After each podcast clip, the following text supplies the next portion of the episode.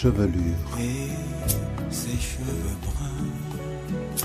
crinière, Je suis ce que je suis. Je ne me coiffe pas autrement que ce que permettent mes cheveux. Je faisais pas attention à comment je m'habillais ou à comment je me coiffais. J'avais une sale tranche, quoi. C'est quoi cette coiffure de ouf? Bah, c'est ma vraie nature. En boucle, Tessa Groman.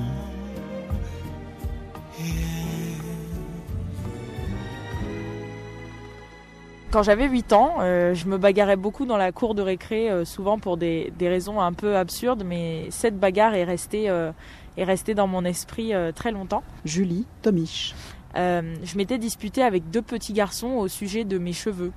Euh, alors c'était pas la, la première fois qu'on me disait voilà que, que je ressemblais à un singe, que je- mes cheveux étaient sauvages, euh, ce genre de propos, mais ce jour-là, ça m'a mis particulièrement hors de moi. Vous habitiez où à cette époque? À cette époque, euh, j'étais écolière à Orléans. Je suis née en Guadeloupe. Je suis arrivée en métropole quand j'avais euh, 7 ans. Et du coup, j'ai fait une partie de mon école primaire en France. Quand je suis rentrée chez moi, j'étais vraiment très frustrée et très malheureuse par rapport à ma, coupe de cheveux. Surtout qu'à l'époque, euh, toutes mes idoles, euh, toutes les stars auxquelles je me référais euh, avaient des cheveux longs, des cheveux lisses. Et j'étais fan de cette chanteuse Anna Montana qui avait les cheveux lisses et blonds. Et, je suis rentrée euh, si, frustrée chez moi que j'ai pris ma, paire de ciseaux euh, d'écolière et j'ai coupé mes tresses. J'ai coupé toutes mes tresses, assez court d'ailleurs, euh, sans même les défaire. J'ai juste coupé mes tresses, je les ai jetées à la poubelle. Et voilà. Donc après avoir fait ça, je suis partie en week-end chez mon père parce que mes parents sont, sont séparés. Et le lendemain, ma mère, catastrophée, appelle chez mon père en disant J'ai trouvé les tresses de Julie coupées dans la poubelle, qu'est-ce qu'elle a fait? Euh, Et mon père est rentré dans une colère noire. Je ne l'ai jamais vu en colère comme ça de toute ma vie, à part euh, ce jour-là. Euh, je pense que j'ai bien dû passer une journée, du moins la soirée, et le lendemain, toute seule dans ma chambre. Il voulait plus me parler, il était vraiment malheureux, et moi aussi. Mais aucun de mes deux parents ne m'a demandé pourquoi j'avais fait ça, sur le coup.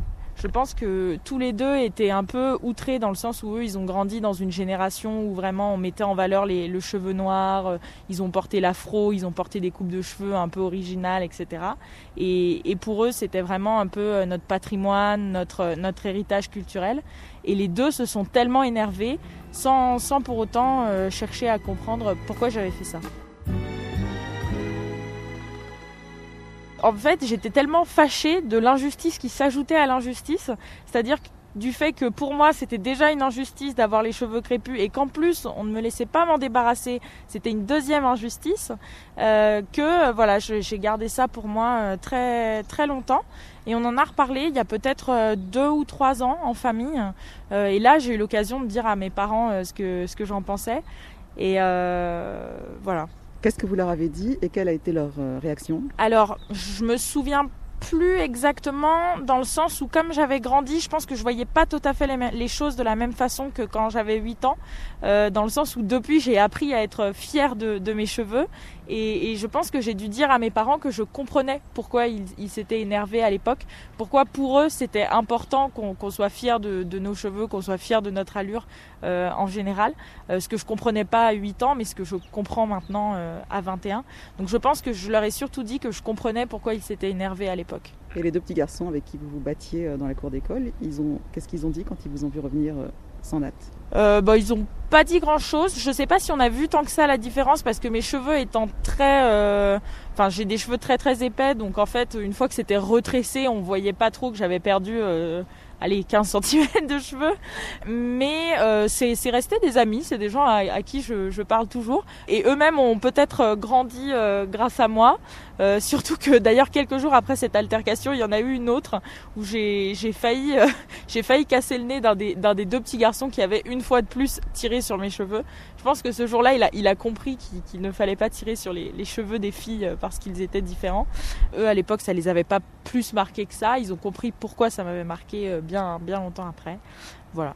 Avec le recul maintenant, quel regard vous portez sur cette petite fille de 8 ans qui a voulu euh, couper ses nattes? Bah, le regard que je, je porte sur cette petite fille euh, de 8 ans, il est, il est amusé. Euh, mais il est aussi fier dans le sens où j'étais déjà un peu radical dans mes idées, c'est-à-dire que quand je voulais faire passer un message, je, je le faisais de, de façon déjà euh, radicale. Je donne désormais beaucoup d'importance à la fierté d'être antillaise, à la fierté d'être d'être métisse. Et c'est vrai que je, je, reviens de loin, mais comme beaucoup, comme beaucoup de métisses dans, ou d'antillais qui ont grandi en France, je reviens de très loin par rapport à mon identité et par rapport à, à ma fierté d'être moi, d'être créole et d'être antillaise en boucle.